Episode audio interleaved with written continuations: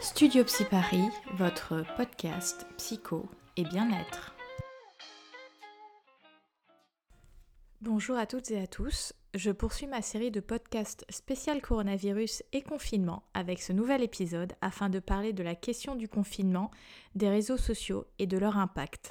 Pourquoi parler des réseaux sociaux pendant le confinement? Parce que, comme je le mentionnais dans l'épisode du 28 mars, nos téléphones sonnent et vibrent beaucoup plus. Le nombre de publications augmente, les top tweets tournent généralement autour du Covid et du confinement. Qu'est-ce qui est en jeu? Effectivement, nous observons que les réseaux sociaux sont encore plus consultés qu'habituellement, le nombre d'heures passées par jour est en augmentation, nous y voyons s'y multiplier des photos, des vidéos, avec tout un tas de conseils pour vivre le confinement, des lives Instagram à n'en plus finir, l'invasion de TikTok, etc.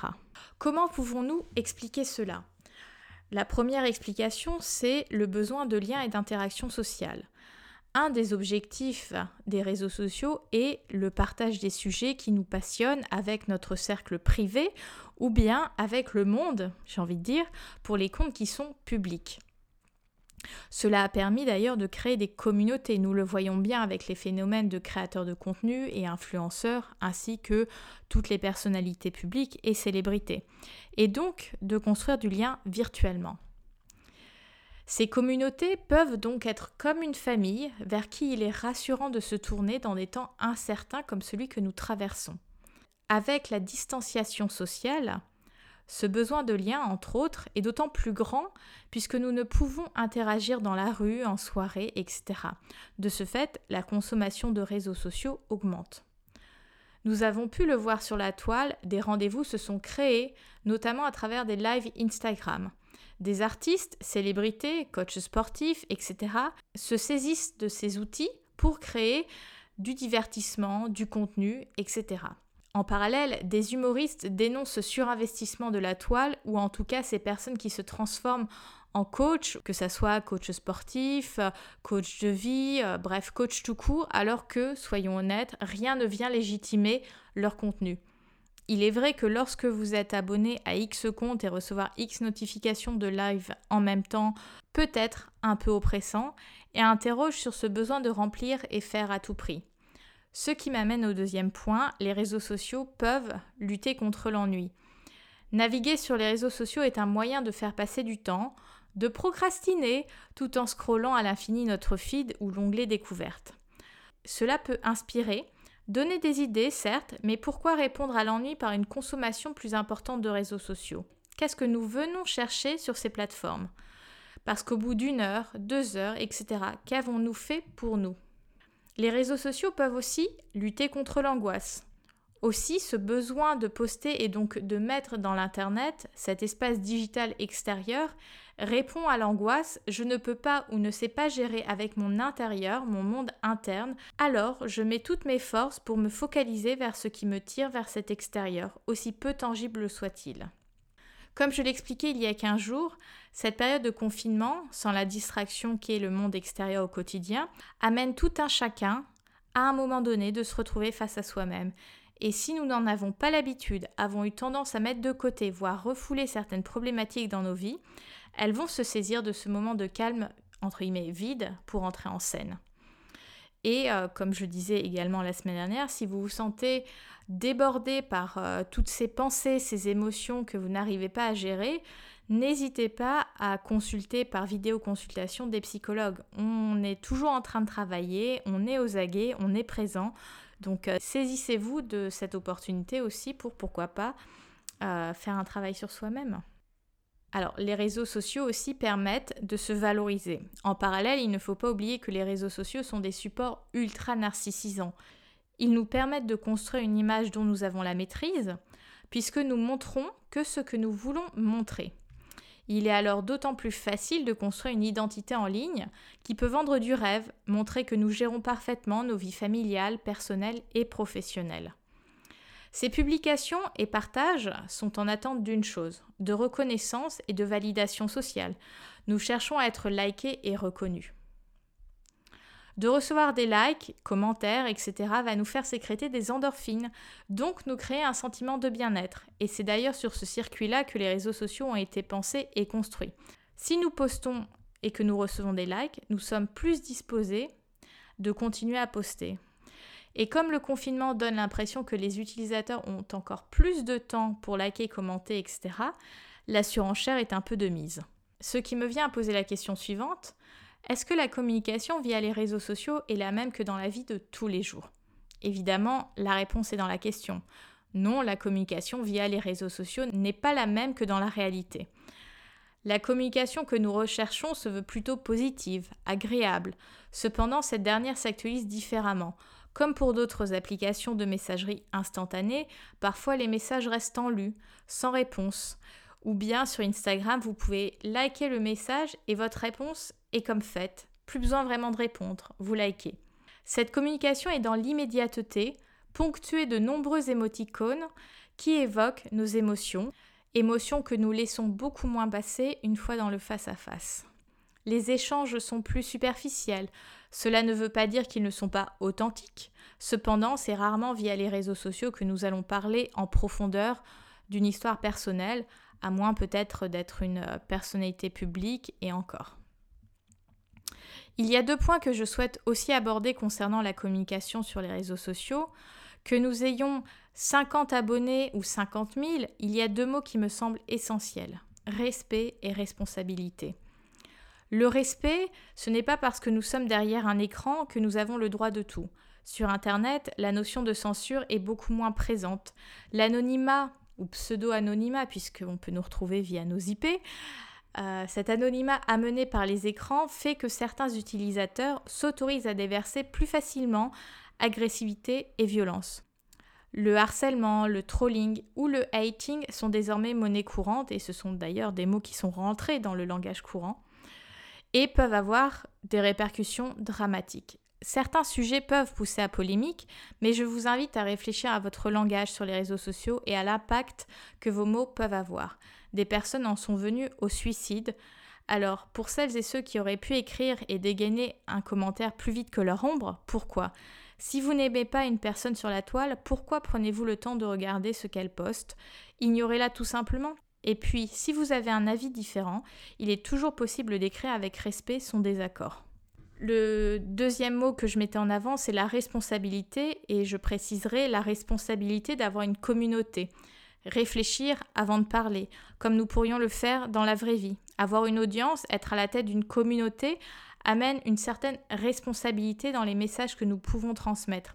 Alors maintenant, avec l'impact immédiat provoqué par les réseaux sociaux et sa volubilité, les messages sont relayés à une vitesse grand V, nos paroles peuvent très très vite se répandre. Alors effectivement, il est humain de mal s'exprimer, de faire preuve de maladresse, etc. Néanmoins, il est important d'avoir une certaine vigilance à ce que nous mettons sur la toile. Réfléchissez juste à quel message et énergie vous souhaitez y dédier.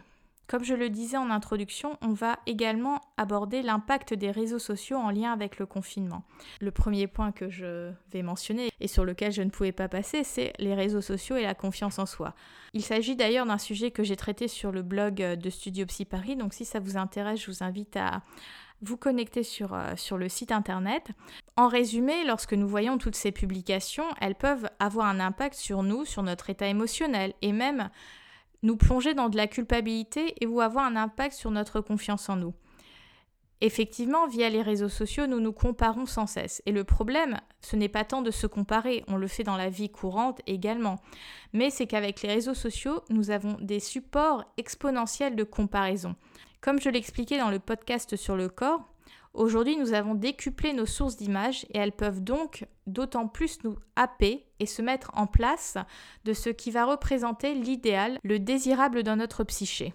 Avec les réseaux sociaux et notamment Instagram, notre vision du monde s'en retrouve lissée comme les pages d'un magazine. Lorsque nous scrollons, nous enchaînons images de rêve sur images de rêve, sauf que ces images appartiennent à un microcosme qui n'est pas la réalité, ni même notre réalité. Nous oublions parfois que derrière une photo Instagram, il y a un appareil et des lumières professionnelles, un logiciel d'édition, des filtres, etc.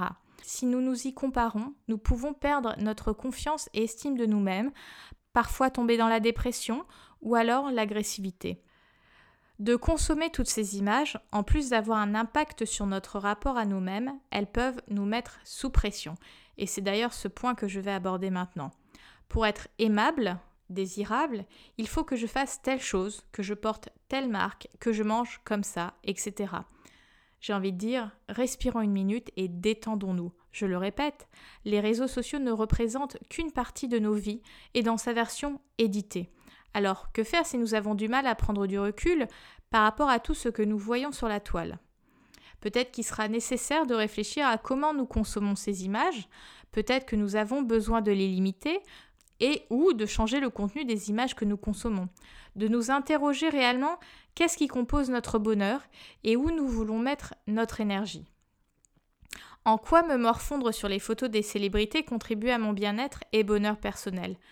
Ai-je besoin d'avoir le même corps que certaines célébrités et mannequins? Quelles sont mes qualités qui fait que je m'aime et que mes proches, amis m'aiment? Il est essentiel de souffler un bon coup et de s'intéresser à sa vie plutôt qu'à celle des autres, sinon on risque d'y passer à côté. Maintenant, sur les réseaux sociaux, il y a l'émergence de comptes beaucoup plus authentiques, sans tabou, qui utilisent l'humour pour dénoncer ce voile de perfection et dédramatisent notre rapport à l'image. Humour, bienveillance, nous avons vraiment besoin de ça surtout en ce moment. Si je devais vous mentionner quelques contes, je parlerai de Céleste Barber, qui euh, fait des parodies sur ce qu'on peut croiser sur la toile. Coucou les girls, humoriste, qui euh, met en avant le naturel, j'aime pas trop ce mot-là, mais le body positive et euh, le féminisme. Colline du blog Et pourquoi pas Colline qui partage sa vie de femme active, maman, etc. avec beaucoup de naturalité les humoristes Tristan Lopin ou Maxime Gasteux qui me font beaucoup rire, ou encore dans la catégorie des soignants professionnels de santé, J'aime beaucoup le compte Major Mouvement qui est extrêmement bienveillant et plein de bons conseils. Le troisième point que je souhaite aborder maintenant, c'est les réseaux sociaux et les injonctions. En plus de mettre la pression, les réseaux sociaux sont le lieu des mille et une injonctions et plus spécifiquement des injonctions paradoxales. D'ailleurs, cette expression est régulièrement utilisée lorsque nous travaillons l'éducatif avec les familles. Avec le confinement, de nombreuses personnes, célèbres ou moins célèbres, mettent en avant que le monde fait une pause et que nous avons à vivre cette pause. Tout en parallèle, en diffusant le message suivant, cette pause est l'occasion de faire ce que nous repoussons depuis des semaines, voire des mois, de s'atteler à tel ou tel défi, etc. C'est la question du faire à tout prix, aux activités multiples, au remplissage, etc. Comme je l'expliquais dans l'épisode précédent, oui, il est nécessaire de maintenir une activité pour conserver un équilibre psychologique. Mais attention à faire du faire pour remplir un vide ou pour répondre à l'angoisse qui peut être réactionnelle à la situation que nous vivons. Le faire peut cacher les émotions et pensées auxquelles nous ne voulons pas être confrontés. En parallèle, ça peut être aussi la réponse du faire par je vais être ce qui est valorisé par la société, c'est-à-dire un agent performant. C'est comme la tendance du yoga et de la méditation. Un discours circule actuellement en disant qu'il faut en faire. Sauf que ces disciplines ne se font pas, elles s'expérimentent, on s'y essaye, mais elles ne devraient pas faire partie d'une to-do list à laquelle il faut venir à bout. En plus, nous avons aussi le droit de ne pas être tentés par ces activités. Donc il y a procrastination et procrastination. Nous avons tous besoin de moments de pause et de respiration pour nous ressourcer. A contrario, d'autres personnes sont en difficulté à se mettre à faire ce qui les incombe. Je pense que ce temps que nous traversons suppose une réorganisation. Nous ne pouvons pas fonctionner actuellement comme nous en avions l'habitude. Cela demande un temps d'adaptation et d'ajustement. Et surtout, de prendre le temps de se demander ce qui fait sens pour nous. Cette adaptation dépendra aussi de nos états psychiques et émotionnels. Si nous avons une journée de moins bien, ce qui est tout à fait normal, nous serons sans doute moins concentrés, moins performants sur les tâches professionnelles et ou familiales dont nous avons l'habitude de nous occuper. Acceptons de prendre le temps. Et puis, au-delà de l'injonction du faire, il y a les injonctions liées à l'image. Ne grossis pas, fais du sport, habille-toi, etc. Alors oui, tout cela est très bien, les deux sont possibles, et à chacun de choisir ce qu'il fait sens chez lui. Ce n'est pas l'un ou l'autre, c'est l'un et l'autre. Un jour, je peux choisir de m'habiller et le lendemain de traîner en tenue de sport ou en pyjama. C'est possible et ça n'empêche pas une certaine productivité. Pour conclure, profitez de la créativité et des connexions que les réseaux sociaux peuvent vous apporter tout en investissant votre réalité avec votre propre créativité et vos propres liens. Pensez plaisir et épanouissement et ce même pendant ce confinement. Prenez soin de vous et je vous dis à très bientôt pour un nouvel épisode. Et en attendant, vous pouvez retrouver Studio Psy Paris sur les réseaux sociaux. C'est un peu drôle de finir sur cette euh, note-là, mais si vous avez envie d'échanger, il y a la page Facebook et Instagram, donc euh, n'hésitez pas à venir vous connecter là-dessus.